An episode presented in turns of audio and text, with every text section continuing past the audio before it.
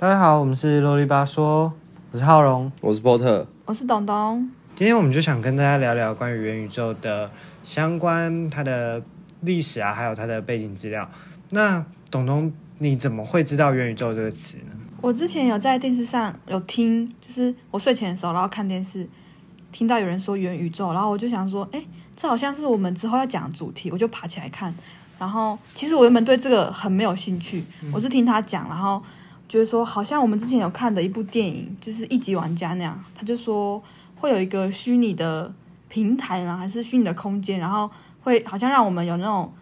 虚拟的人，然后在那个地方，然后就是另一个时空的那种概念，我就觉得这个很酷，所以想说来就是讲讲看这种主题。相信大家都有听过，三年前有一部电影叫做《一级玩家》，它就是一个元宇宙的概念。元宇宙就是一个虚拟世界，你可以从现实生活中利用各种机器连接，它背后是有许多科技在推动的，例如说是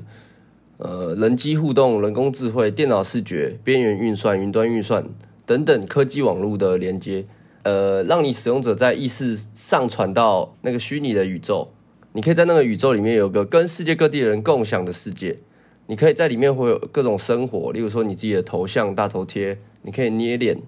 你可以有各种内容的创作，你可以在里面用类似 Minecraft，你可以画一个图出来，也会有社会啊、安全、隐私、责任等等的既虚拟又真实的世界在网络世界中。相信大家对 VR 应该都不陌生吧？它其实就是把 VR 的应用用到更广泛一点，更深入我们的世界里面。因为我一开始对 VR 的认知就是拿来玩游戏用的，就是可能啊，我透过 VR 我可以有一个虚拟实境的空间，我可以看到这个空间，然后可以更身临其境。不过元宇宙它相对的概念就是它把这个就是应用在游戏上的这个，它把它更物化。更实体化，就是我在这个世界里面，我可以做任何我在现实世界上我也大部分能做到的事情，比较像是我用我这个身份在另外一个平台的世界里面生活。那你们觉得，如果元宇宙真的很顺利，很在我们现今这个世界它变得很发达，你们会觉得它对我们自己有什么影响或是好处吗？哎，假如如果真的现在就有元宇宙的话，我们这些疫情就大家还是可以玩嘞，就是不是出门玩，就是变成说我们在线上也可以一起玩了，对不对？哦，对，等于说就不会局限在我们一定要见面。对，它是 GTA 原本是二 D 的，变成说你戴一个头盔，嗯，你就会变成一个三 D 的 GTA 啊，你可以大家全部一起在里面唱歌，在里面玩游戏。好像蛮酷的。关于讲到这个点，就是有一家公科技公司，它也有应用到这个，它开的是线上的虚拟会议，用元宇宙的概念。这个虚拟会议不是像我们现在线上上课用那个 Microsoft 那种就是 meeting 那种会议的方式，它是就是把你塑造成一个人像，然后你再跟一堆人像开会，你就是看到其他人的虚拟影像，就是他可能在里面他长成那个样子，然后。大家是围在一个桌子上，就很像我在面对面的跟你开会这样，是更贴近于现实一点点的，就不是只是我用视讯我看到你这个人，可是当然那还是会有距离的，所以这个感觉就是科技慢慢在进步，就会越来越突破。那冠宇，你知道，就是因为刚呃我们在找资料的时候，其实发现元宇宙其实跟股票。有些人会把它连在一起，或是提到，可是那为什么元宇宙会跟股票有一些关系呢？嗯，你可以把元宇宙想象是未来一个新的发展模式吗？不管是就单纯的休闲玩家在游戏上的体验，元宇宙会改变整个游戏生态，也会让整个像是你刚才提到的开会，那有可能以后不只是视讯会议了，有可能是在元宇宙上有一个。独立的办公空间是你们整个公司用来开会的，那这整个就会影响到整体的社会经济。像是我们很熟知的一家公司叫做 Facebook，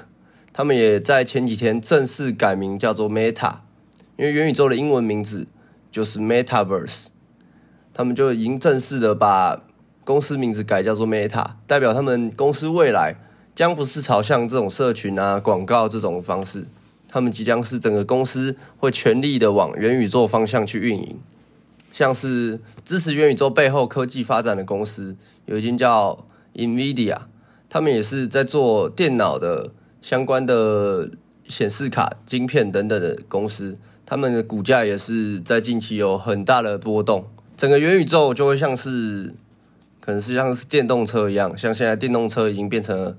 十年前可能都没有人听说过，但十年后电动车已经变成呃可能每一个人都会知道的东西。那我相信元宇宙在不久将来也会是这样的状态，就像在可能我们国中时期就有一个呃有一部动漫叫做《刀剑神域》，相信可能有部分的听众你们都有看过那部动漫。它那时候的概念其实就是来自元宇宙的感觉，你只要戴上一个头盔，连接到你的后脑勺，你就可以进入到一个虚拟的世界里面，在那个世界你可以化身成各种很强的人，你可以。用任何方式杀人、砍怪、打怪之类的，元宇宙在未来的游戏发展模式应该就会像那样。其实我那时候国高中听到有人在看《刀剑神域》，我会觉得这个人很中二，就是完全不会想要跟他当朋友。可是你现在这样讲，好像变成我是怪人呢？你你们不觉得吗？就是动漫类啊，就是你以前会觉得带着 VR 在玩游戏的人，或是这个行为，就是。不是我们现在会做的事，那感觉就是一个就是很白痴的行为，就是一个像一个宅男这样。对啊，可是假如这变成一个未来的趋势，我有点没办法想象我在家，然后一个人戴着一个眼镜，然后在那边玩呢，在那边动来动去。对啊，可能这就像刚刚冠宇说，就是以前会想到电动车可以在路上跑那种感觉吧。哎，我先说我没有看过《刀剑神域》，但我知道它很厉害。你看他预测未来七八年前就有这种东西，结果现在才有人在，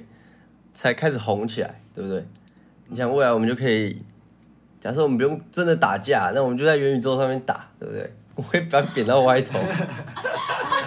可元宇宙这个词应该也不是最近才被创造出来的词吧？最早于一九九二年史蒂芬森的一个一部科幻小说叫做《溃血》中，里面就有讲到人类。作为化身，在现实世界使用类似三维虚拟空间的软体，与各种不同的人进行互动。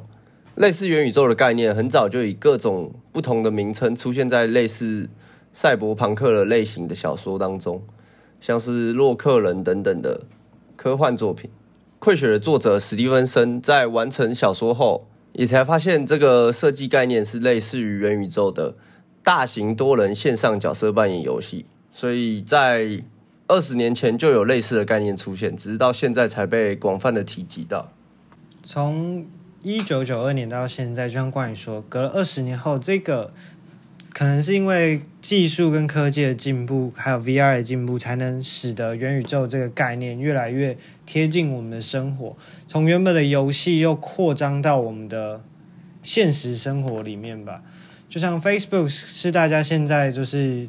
以前它刚开始出来的时候，就是一个大家都在广泛使用的一个平台，然后到现在，它决定要创造一个以元宇宙为核心的一个公司为概念。那相信可能在未来不久以后，Facebook 可以给我们一个很大的新的启发跟新的体验吧。那我们来打赌，我们三年以后会不会戴着 VR 头盔在元宇宙上面聊天，然后再聊这段历史？好，有可能我们三年后的同学会。我就会在元宇宙上面痛扁你一顿，说不定未来我们可能已经不会有这种面对面聊天讲话的时间，可能就已经变成这正是一个历史的存在。我们全部都用元宇宙还有 VR 来讨论的吧？那我们就期待元宇宙的发展，然后它看着它如何影响我们的生活。